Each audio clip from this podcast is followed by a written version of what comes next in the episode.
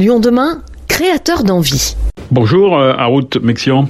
Bonjour. L'histoire du CCO commence il y a 60 ans. Comment ça débute cette histoire? Alors ça débute, les statuts ont été déposés le 25 janvier 63 et euh, ça débute par euh, Jean Latreille qui euh, veut créer euh, un lieu à côté de l'INSA qui était en train d'être créé, donc un campus qui arrive dans un quartier qui est en train de se transformer en mode euh, post-industriel. les dernières usines ici, c'était les usines ACI, un environnement qui est en train de bouger. Il y a une aumônerie qui se crée ici et puis il veut créer un lieu d'échange, de rencontre où il peut accueillir tout le monde. C'est-à-dire pas juste de jeunes étudiants catholiques chrétien, mais euh, toutes les cultures, toutes les croyances, un endroit euh, où euh, il crée un vrai lieu d'échange et de, et, de, et de rencontre. Voilà comment se crée ici le CCO. Et puis ensuite, dans les années, il me semble, 70, fin 70, il y a la salle de spectacle qui arrive. donc voilà comment ça se crée. Un nouveau tournant. Alors, au fil du temps, faut, faut, rappeler d'ailleurs que ça devient un peu un laboratoire d'innovation sociale et solidaire. C'est un peu ça qu'on peut, le, qu'on peut le définir. Le, le CCO, le centre culturel œcuménique, comme on disait avant. Le sous-titre du CCO, c'est lieu d'innovation sociale et d'innovation culturelle. Ça a toujours été ces deux volets qui sont un peu retrouvés à, s'articuler. Donc, euh, pour rappel, hein, le CCO est devenu complètement laïque dans les années 80 et euh, le mot œcuménique a toujours été utilisé dans son sens premier, c'est-à-dire l'universalisme. Comment est-ce qu'on accueille tout le monde, euh, quelles que soient euh, les origines, les croyances. Ce lieu d'innovation sociale et d'innovation culturelle, c'est ce sous-titre qu'on essaye de prendre vraiment au pied de la lettre tout le temps. L'idée, c'est quoi? C'est de favoriser l'expression citoyenne, c'est-à-dire qu'on n'est pas dans une salle où, euh, euh, je dirais, on apprend à jouer de la musique, ou on apprend à regarder un spectacle, mais on, on est participatif, on est collaboratif? Alors, premièrement, on est vraiment des héritiers de l'éduc pop, c'est-à-dire euh, notre objectif, c'est l'émancipation des populations. Souvent, on voit le CCO, on voit la face visible de l'iceberg, c'est-à-dire cette salle de spectacle, mais en fait, le CCO, c'est pas que ça. On accompagne des associations, on les forme, on les héberge, on les domicilie, c'est plus de 300 associations qui sont accompagnées par an. On est aussi impliqué dans des processus de concertation citoyenne. Et puis on, a euh, euh, maintenant un Fab Lab, un atelier numérique. Euh, donc c'est vraiment un pôle ressources. On essaye de déployer des ressources pour permettre aux habitants et aux habitantes de mieux comprendre le monde dans lequel ils sont, d'être des citoyens éclairés et de pouvoir comprendre les grands enjeux de la transformation d'une ville. Les concerts et toute l'activité culturelle du CCO c'est un pan du CCO. Cette salle, c'est vraiment un, lieu levier qui a permis aussi à beaucoup d'assauts bah, de faire leurs premiers événements, leurs premiers concerts, leurs AG, euh, leurs réveillons, leurs fêtes annuelles. C'est vraiment euh, une structure un peu atypique, un peu hybride où on est à la croisée. On n'est pas une MJC, on n'est pas un centre social, on est quelque chose un peu atypique dans une ville qui se veut aussi pas pareil. Donc euh, le CCO, c'est un peu tout ça. Et un quartier qui est en pleine mutation, donc forcément l'endroit a été très convoité. Du coup, vous allez devoir déménager et euh, rejoindre un autre euh, pôle dont on a déjà beaucoup parlé sur cette antenne, qui est le, le pôle de, la soie.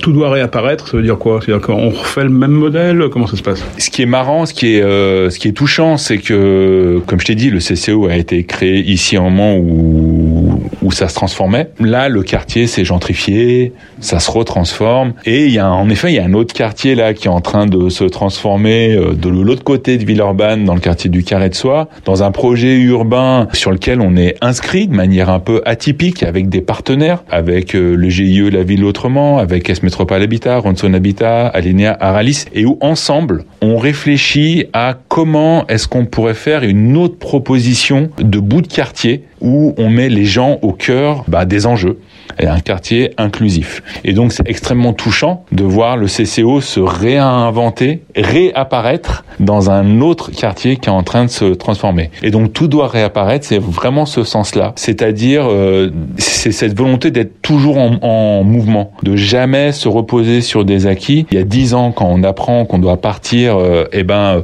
ce moment euh, qui aurait pu être traumatique et qui aurait pu signer la fin du CCO, en fait ça a permis de remettre en mouvement euh, complètement le CCO et de se réinventer et de réapparaître ailleurs.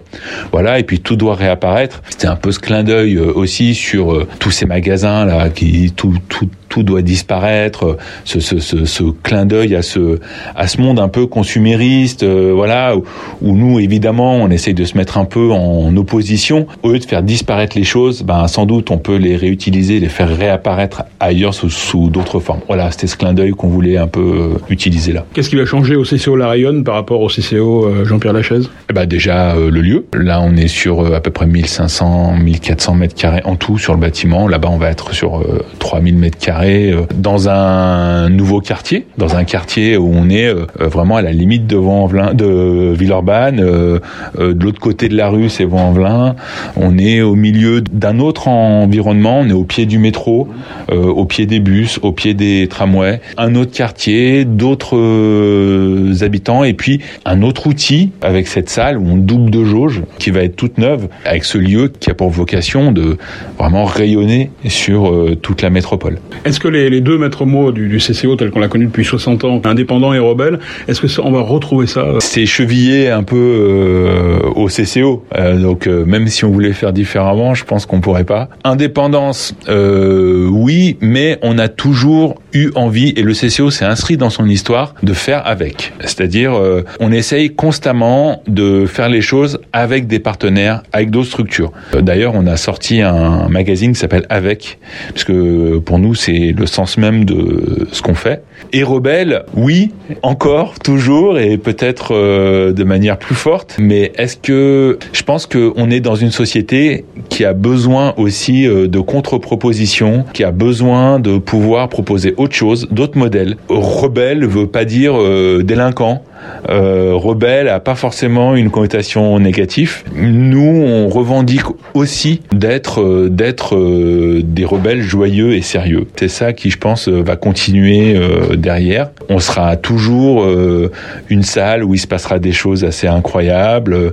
On pourra toujours accueillir tout le monde dans des conditions, j'espère, optimales. Oui, on continuera à être indépendant et rebelle, oui. On a parlé du lieu. Euh, la part du directeur là-dedans, c'est quoi? Qu'est-ce que vous vous apportez, euh, puisque vous êtes arrivé depuis un an? Bah Alors déjà, euh, les vrais, les vrais chefs, j'allais dire, du CCO, c'est les administrateurs et les administratrices du CCO. Nous, on est là pour mettre en œuvre. Le directeur ou la directrice, c'est pour moi, c'est un, c'est un mécano, c'est quelqu'un qui met les mains dans le cambouis et qui essaye de faire en sorte que ça marche. Le projet du CCO reste le même et il évolue évidemment. Euh, moi, je suis là depuis un an, un peu plus d'un an, et c'est vrai que c'est un projet euh, vaste, ambitieux, complexe. C'est des partenaires euh, dans tous les sens, c'est-à-dire qu'on a des partenaires et culturels et en même temps dans le milieu plus social ou de l'éduc-pop, mais aussi si on dit qu'on est un lieu de rencontre et d'échange ouverte à tous et à tous, ben on a aussi des entreprises avec qui on travaille on a aussi des collectivités évidemment euh, qui nous suivent, on a euh, des bailleurs sociaux, on a d'autres assos qui travaillent sur euh, l'hébergement, le, logement. C'est vraiment avec l'ensemble de la société qu'on doit réfléchir une, cette contre-proposition et le rôle du directeur là-dedans, c'est de faire le lien c'est d'essayer d'avoir un peu tout ça en visu et de maîtriser tout et, puis de mettre tout le monde en lien, de créer les bonnes conditions de travail pour que ça se passe bien. Longue vie alors au CCO et euh, rendez-vous cet été parce que le vrai déménagement en fait ce mercredi c'est la fête mais le vrai déménagement c'est l'été prochain. C'est ça, c'est euh, mercredi on fait la fête, euh, on fait la fête entre nous entre amis et d'ailleurs euh, toutes ceux et toutes celles qui ont une histoire avec le CCO peuvent venir mercredi soir. Alors c'est un anniversaire entre amis donc faut venir avec soit à boire soit à manger hein, comme chez les potes. Mais oui le vrai déménagement il se fera au mois de juillet et le 1er juillet on est en train d'organiser un peu un événement symbolique où on a aussi envie de s'arrêter euh, bah, chez, les, amis, chez les structures qui ont compté entre ici et euh, la Rayonne, le Carré de Soie, eh ben c'est un territoire qui est rempli de structures euh, partenaires, complices, et donc on a envie de marquer le coup aussi à, à ce moment-là.